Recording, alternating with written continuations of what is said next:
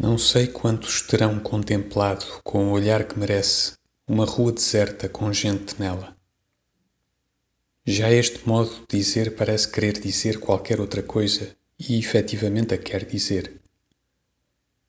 Uma rua deserta não é uma rua onde não passa ninguém, mas uma rua onde os que passam, passam nela como se fosse deserta. Não há dificuldade em compreender isto desde que se o tenha visto. Uma zebra é impossível para quem não conheça mais que um burro. As sensações ajustam-se dentro de nós a certos graus e tipos da compreensão delas. Há maneiras de entender que têm maneiras de ser entendidas.